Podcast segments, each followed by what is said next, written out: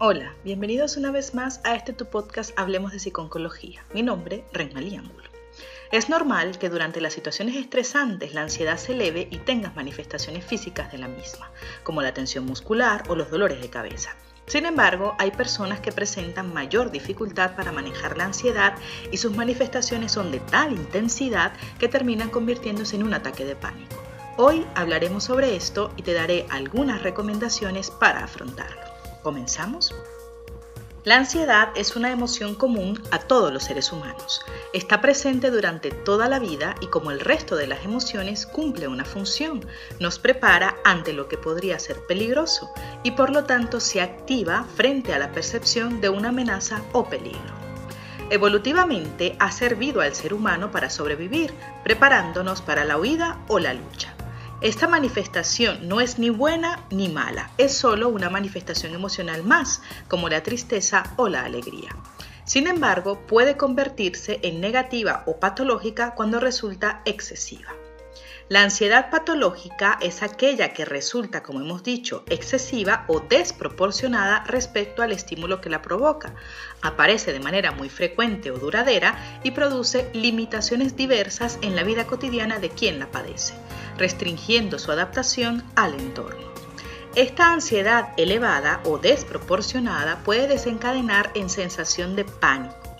Cuando hablamos de pánico nos referimos a la vivencia de miedo o terror intenso, que genera sensación de descontrol, desmayo o muerte inminente, siendo esto parte de los síntomas de un ataque de pánico.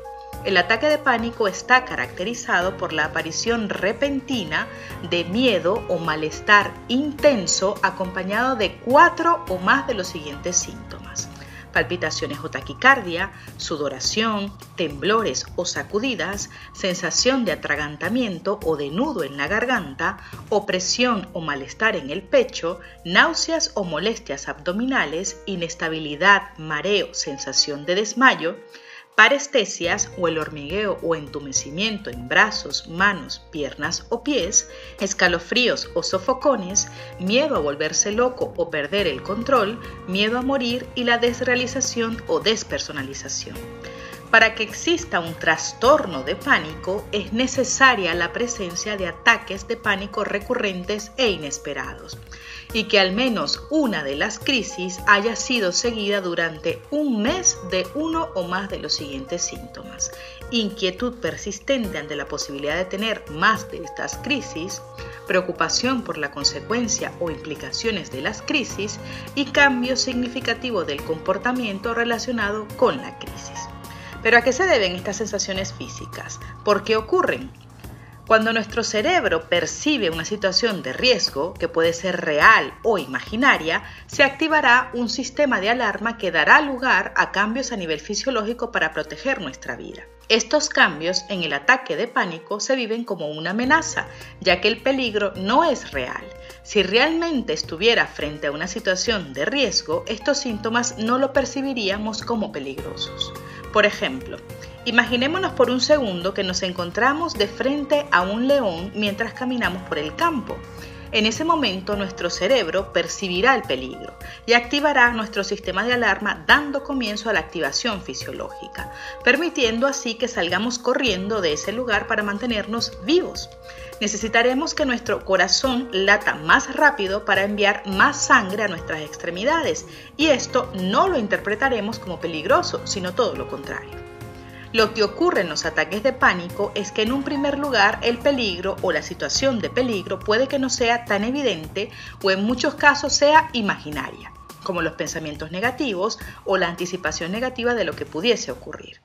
Por lo que cuando se manifiestan los síntomas, casi siempre de manera inesperada, nuestro cerebro no sea capaz de relacionarlos con la ansiedad, sino que realice a su vez una interpretación distorsionada o errónea de los mismos lo que se convierte en un círculo vicioso que alimenta la propia ansiedad.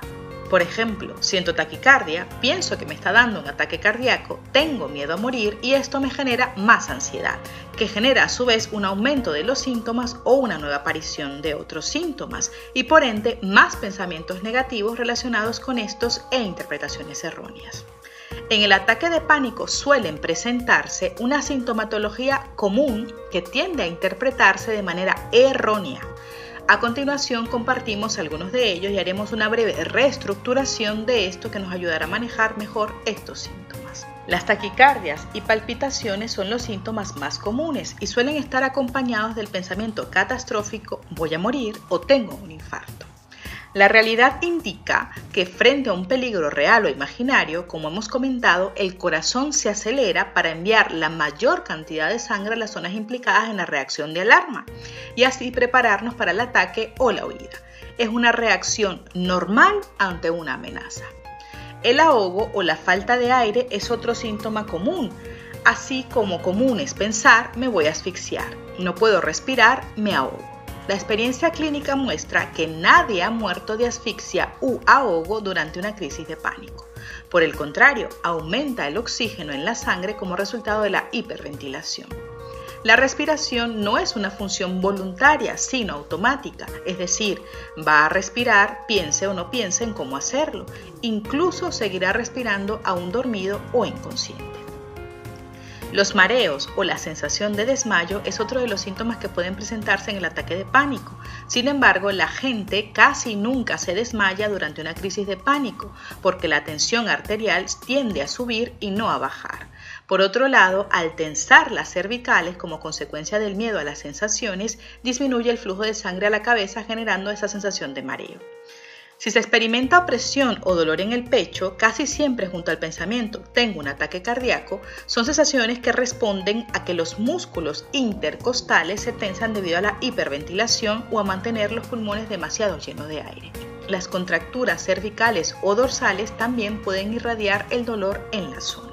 El hormigueo en las extremidades o sensaciones como me siento muy débil, siento que me acalambro, se me durmieron las manos, son sensaciones que responden a la existencia de una mayor afluencia de sangre en los lugares que podrían ser necesarios, dejando el resto del cuerpo con un menor riesgo sanguíneo.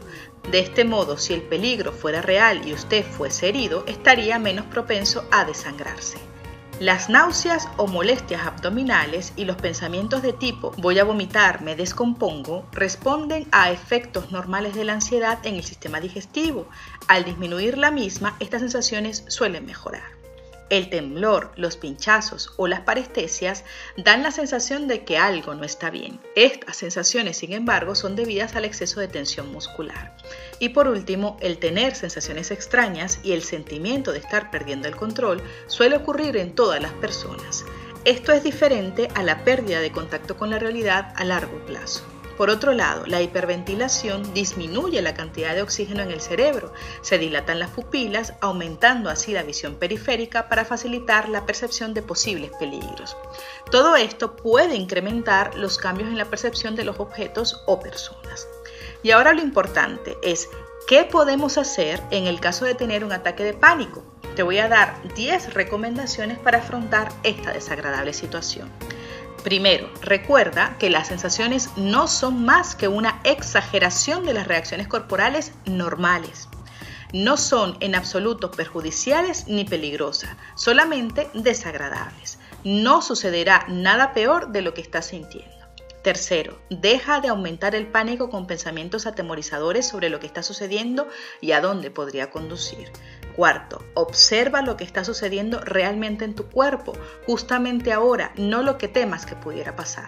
Quinto, espera y deja tiempo al miedo para que se pase.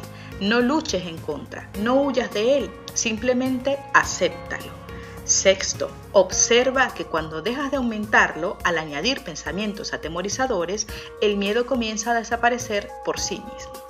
Séptimo, recuerda que tu objetivo principal es aprender cómo afrontar el miedo sin evitarlo. Por lo tanto, esta es una oportunidad de progresar. Octavo, piensa en el avance que has conseguido hasta ahora a pesar de todas las dificultades. Piensa en lo satisfecho que estarás cuando lo consigas esta vez. Noveno, cuando comiences a sentirte mejor, mira a tu alrededor y empieza a planear qué vas a hacer a continuación. Y por último, cuando estés preparado para continuar, comienza de forma tranquila y relajada. No hay necesidad de esfuerzos ni prisas.